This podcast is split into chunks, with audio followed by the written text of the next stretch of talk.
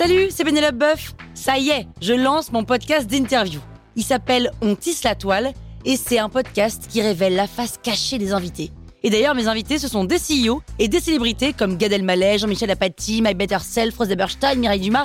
Et évidemment, je pose des questions qu'on n'ose pas toujours poser et je leur fais faire des tests, des challenges, je leur fais jouer l'harmonica, grignoter des trucs, bref. Rendez-vous sur On tisse la toile pour découvrir une interview tous les lundis. Ciao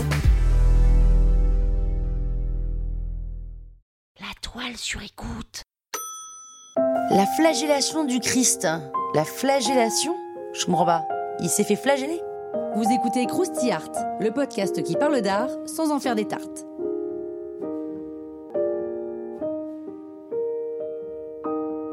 Piero della Francesca est un peintre de la première Renaissance italienne, période pendant laquelle les peintres sont aussi des mathématiciens obsédés par la géométrie.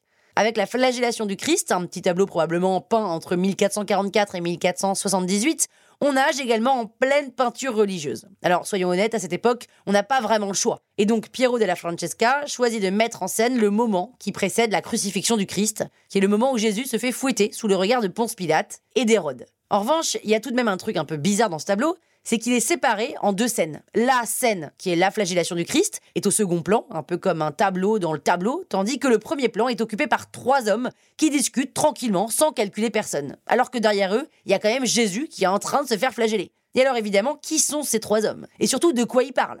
Eh bien, des tas d'historiens d'art se sont penchés sur la question, et tout le monde tente de faire coller les trombines à des gens de l'époque. Mais personne n'a la réponse. En tout cas, si on part sur l'hypothèse que les trois hommes sont des contemporains du peintre, le premier plan et le second plan se situent dans des temporalités différentes. D'autres lectures voient dans cette scène le repentir de Judas, et peut-être que le blondinet aux pieds nus, c'est un archange, à moins qu'il ne soit un jeune aristocrate célèbre en son temps qui a été assassiné pour ses mœurs dissolues.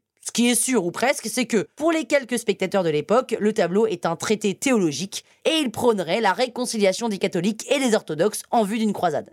Mais si ce tableau est ouf, c'est aussi parce qu'en plus d'être un traité théologique, il offre un véritable traité mathématique. On l'a dit, les peintres de l'époque sont obsédés par la perspective, et Piero della Francesca a construit son tableau avec des courbes et des lignes et des triangles hyper mathématiques. Et puis l'architecture qu'il met en place est à la mesure de l'homme. Il a tout calculé, tout mesuré, et tout est exact. On pourrait construire le décor du tableau en 3D parce que tout est à l'échelle. Et par exemple, le Christ, qui dans la tradition mesure 1m78, est à l'échelle lui aussi.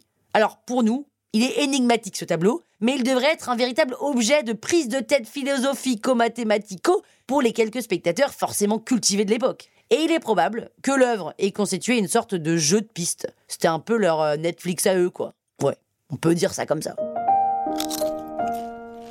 Croustille, hein? La toile sur écoute.